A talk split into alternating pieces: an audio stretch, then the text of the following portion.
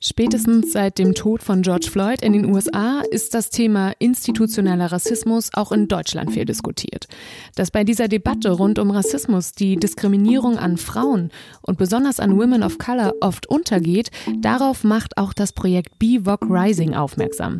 Sie haben den ersten intersektionalen Safe Space in Deutschland gegründet und darum soll es hier heute gehen. Schön, dass ihr dabei seid.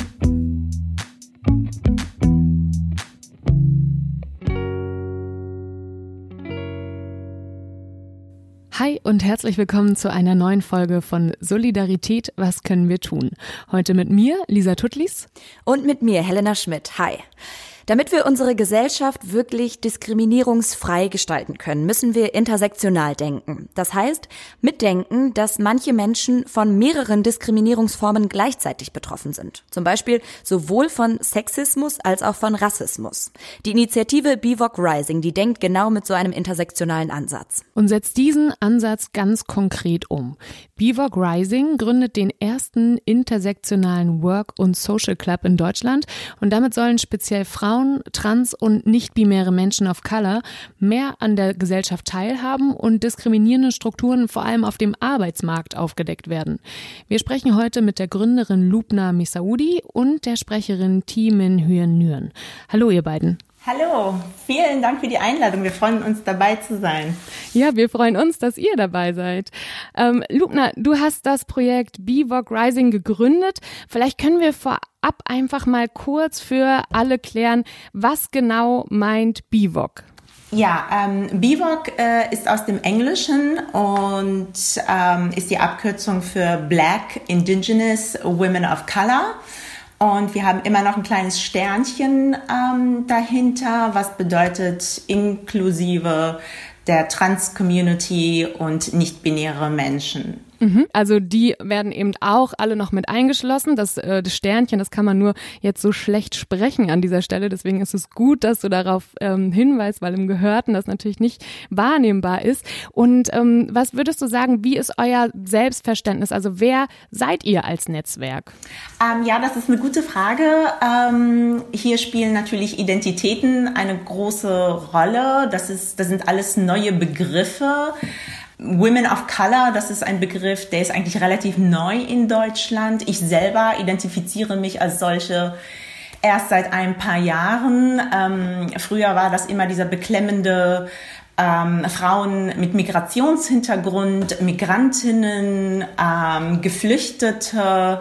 Das sind natürlich alles Begriffe, die auch irgendwo ihre Berechtigung haben, aber die sind für uns meist sehr negativ behaftet. Und ich bin wirklich froh, dass dieser Diskurs auch ähm, aus den Staaten zu uns gekommen ist und wir uns auf Color identifizieren und ganz explizit eben Schwarze, Indigene und auf Color. Ich finde, das ist auch sehr wichtig, ähm, dass man das eben trennt. Und dazu gehören wirklich ganz, ganz, ganz, ganz viele ähm, Untergruppierungen, Synthese und Romnia, Musliminnen, Jüdinnen. Ähm, genau, also was wir natürlich als gemeinsame Gruppe Netzwerkidentität haben, ist eben die Rassismuserfahrung.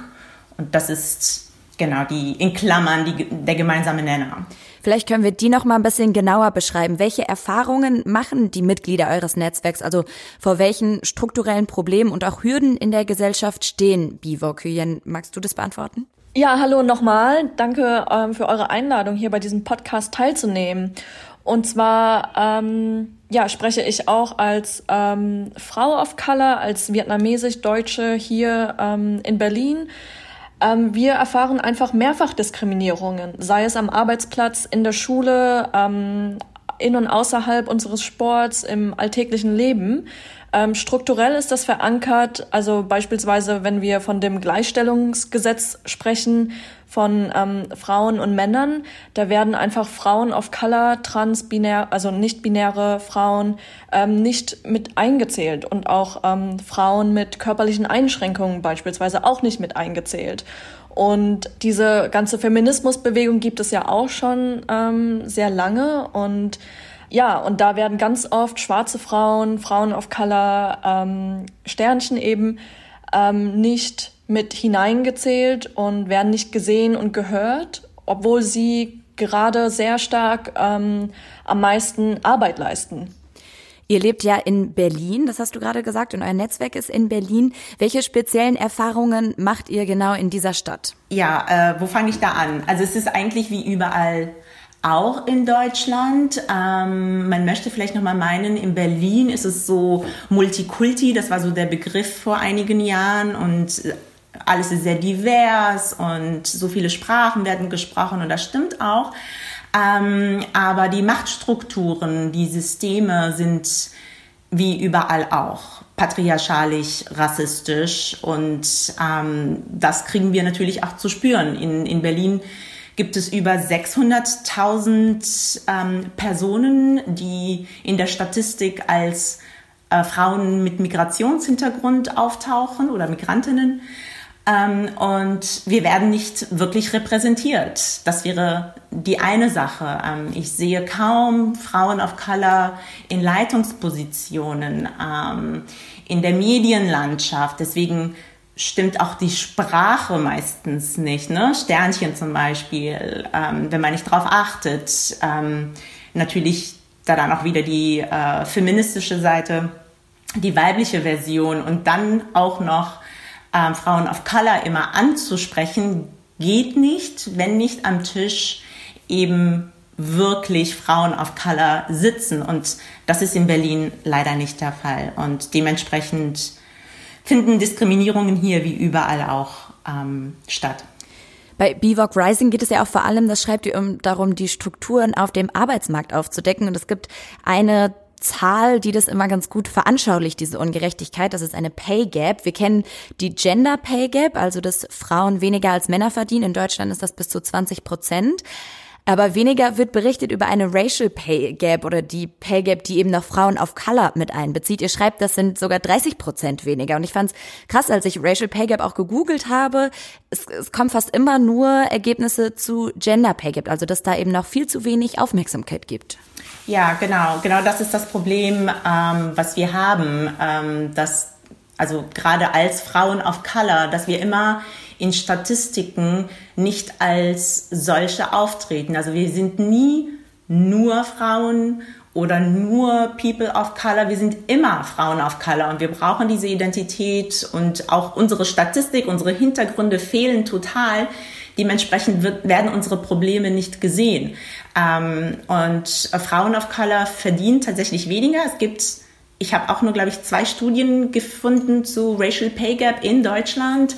Und da hat man eben von ähm, bis zu 8% äh, Pay Gap gesprochen. Und wenn man das dann eben addiert zu den, also eigentlich ist es ja höher als 20% der Gender Pay Gap, also der unbereinigte, dann kommen wir eben auf fast 30%. Und das sehen wir, weil Frauen of Color in der Care-Arbeit ist, in sozialen Berufen sind wir ähm, hauptsächlich vorhanden, wenig Leitungspositionen und das kommt noch erschwerend hinzu. Sollte es dann ähm, Frauen geben, AkademikerInnen, ähm, die eine Karriere anstreben, werden sie auch meistens abgebremst. Ähm, wir werden nicht unseren Qualifikationen entsprechend eingestellt, sondern immer darunter. Ähm, also es gibt ne, diese Verzweigungen, deswegen poche ich immer wieder auf Systeme, Machtstrukturen und Intersektionalität. Ähm, es sind Verzweigungen, die gehen Hand in Hand und ergeben eben ein größeres Problem für uns. Und genau deshalb wollt ihr jetzt den ersten intersektionalen Work und Social Club in Deutschland kreieren. Ähm, Hyen, kannst du vielleicht kurz beschreiben, wie soll dieser Social Club und Work Club aussehen? Was kann man sich genau darunter vorstellen?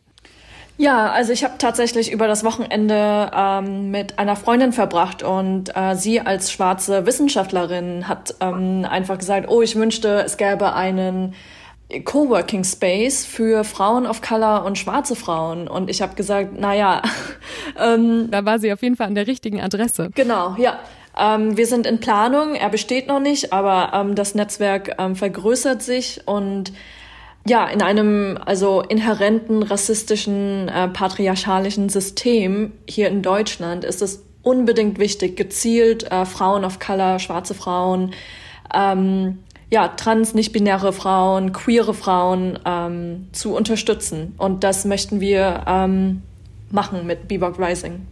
Und was genau sind da die geplanten Programme? Kannst du das beschreiben? Ja, also ich kann damit anfangen und dann kann Lubner ja weitermachen. Also ähm, idealerweise eben, wie sich ein Coworking Space eben zusammenbildet. Also ähm, dass wir gemeinsam ähm, kreieren können, gemeinsam arbeiten können, aber auch ähm, Empowerment-Workshops machen, äh, Mentoring-Programme. Das ist uns ganz wichtig, die nächste Generation von VBox äh, weiterhin zu fördern. Community-Projekte. Ähm, mhm. Lubna, möchtest du da nochmal ansetzen und was hinzufügen?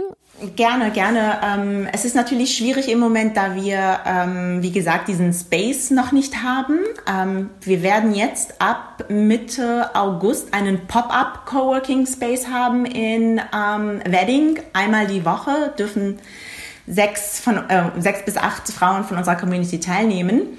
Aber das Problem ist natürlich, ähm, wir wollen jetzt nicht so tun, als hätten wir schon äh, so viel Programm. Dabei gibt es uns eigentlich physisch noch gar nicht.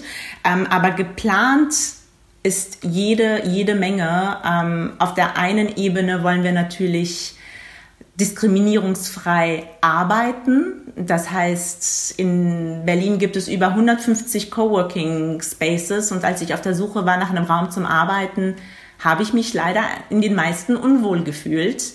Ähm, da, was heißt, das heißt jetzt nicht, dass ich ähm, irgendwie äh, diskriminierend behandelt worden bin, sondern es ist wirklich einfach nur dieses Gefühl, immer die Einzige zu sein, die vermeintlich anders ist. Ne? Und dann kommen Fragen wie, woher kommst du wirklich? Oder ähm, sowas ähnliches. Ne? Also das heißt, auf der Ebene schaffen wir erst einmal einen sicheren Arbeitsplatz. Wir wissen, worum es uns geht. Und auf der anderen Seite möchten wir wirklich Programme gemeinsam erstellen, ähm, damit wir unsere wirtschaftliche Teilhabe auch vorantreiben. Wir möchten auch diese neue Arbeitskultur mit unseren Strukturen, mit unseren Systemen und Machtstrukturen kreieren. Und ähm, Programme schaffen für mehr Leadership. Wir wollen wirklich Frauen dazu empowern, sich eben nicht mit ähm, Jobs zufrieden zu geben, die unter ihrer Qualifikation sind, sondern wirklich sich zutrauen mit den Skills, die wir ihnen dann äh, hoffentlich gemeinsam vermitteln, ähm, wie sie das anpacken. Und wie kann man äh, Teil eurer Community werden?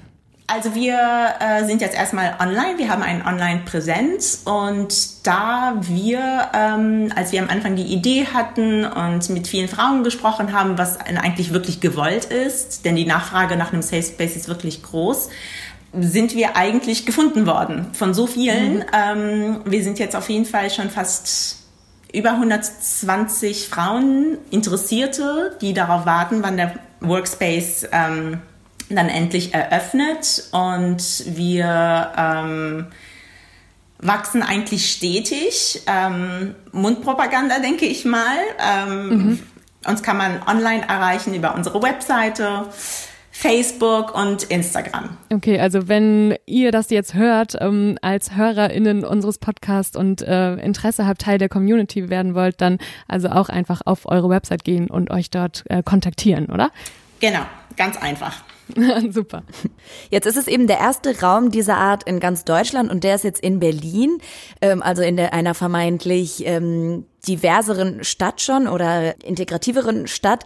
Und du sagst auch gerade, die Nachfrage ist besonders groß. Plant ihr deshalb da auch diese Räume in anderen Städten zu schaffen und das Ganze auszuweiten?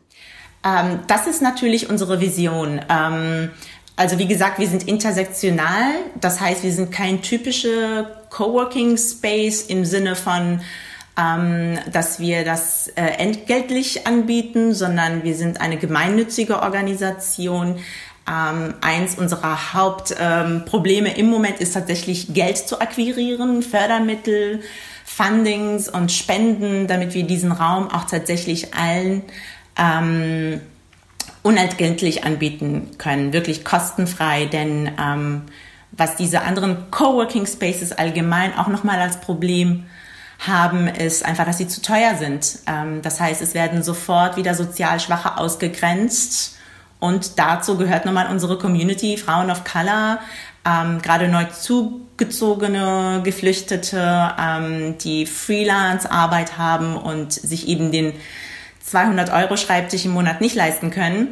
Von daher ähm, ist jetzt unsere große Hürde, Fördermittel zu akquirieren. Und wenn das läuft und wir in Berlin wirklich standfest sind, ähm, haben wir vor, würden wir uns sehr freuen, in Kooperation mit anderen dann in jeder großen Stadt das anbieten zu können. Also im besten Fall bleibt es nicht nur bei euren Arbeitsräumen, die diskriminierungsfrei sind, sondern am besten so viele Räume und Organisationen wie möglich, die Gender und kulturelle Vielfalt haben. Ja, ja, absolut. Ähm, auch wenn jetzt unser Raum natürlich exklusiv für Bivox ähm, ist, ähm, wollen wir natürlich unsere Erfahrungen ähm, unsere intersektionalen Tools, Arbeitsweisen. Wir werden ja natürlich auch viel lernen, wenn wir zusammenarbeiten. Den Raum gibt es ja noch nicht. Ähm, wollen wir das natürlich auch anderen nicht vorenthalten. Das heißt, uns wird es dann wirklich freuen, wenn wir dann unsere Erfahrungen und Ergebnisse auch ähm, anderen Coworking Spaces zur Verfügung stellen können, damit sie eben daraus lernen und ähm, das auch übernehmen. Was natürlich auch heißt, ähm, dass sie dazu bereit sein müssen, ihre Privilegien ja, abzugeben und wirklich sich richtig dafür einsetzen, dass wir es schaffen, eine inklusivere Community zu werden. Hyen, wir fragen in diesem Podcast ja immer konkret, was können wir tun? Also außer, dass wir darüber reden, jetzt auch über euer Projekt und darauf aufmerksam machen, äh, wie kann man euch denn derzeit noch unterstützen? Ja, ähm, also am besten wäre es, auf uns aufmerksam zu machen, über uns sprechen, ähm, tatsächlich Gelder und Finanzen und Ressourcen in uns zu investieren. Wir haben auch eine Fundraising-Kampagne, die jetzt ähm, wieder anläuft. Und ja, also auch auf einer ähm, persönlichen sozusagen Ebene auch ähm, BVOX anheuern, also für also Jobs weitergeben, uns einstellen, bucht uns, ähm, fördert uns gezielt und ähm, Organisationen wie uns weiterhin zu unterstützen. Also dem kann ich mich natürlich nur, nur anschließen. Und also ich hoffe mir natürlich auch, ähm, wir, wir stoßen manchmal auf, ähm, auf Angst, wenn wir sagen, exklusiv für, für Frauen of Color, dass wir andere ausgrenzen. Also darum geht es uns nicht. Wir grenzen niemanden aus. Wir empowern die, die es am meisten benötigen. Von daher ähm, freut uns es natürlich sehr, wenn wir wirklich Allies haben, die uns eben unterstützen, indem sie ihre Privilegien dafür wirklich einsetzen, ähm, dass sich auch andere für uns stark machen. Unter anderem natürlich auch unsere Fundraising-Kampagne.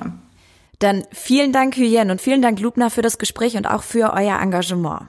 Alle Infos, die packen wir euch wie immer in die Show Notes dieser Podcast-Folge. Und wenn ihr Anregungen für uns habt, auch interessante Projekte kennt, Menschen, mit denen wir hier mal reden sollten, dann schreibt uns gern eine Mail an solidaripod.gmail.com oder einfach eine Nachricht auf Instagram oder Twitter. Und falls ihr uns unterstützen wollt mit diesem Podcast, dann abonniert ihn doch gerne auf Spotify, Deezer oder Apple Podcast und lasst uns auch gerne eine Bewertung da. Und wenn ihr es noch nicht tut, folgt uns auch auf Instagram. Und wir hören uns hier wieder in der nächsten Woche. Bis dahin, macht's gut. Ciao. Und tschüss Lubna und tschüss Yen. Tschüss, hat uns wirklich gefreut. Tschüss ihr beiden. Danke.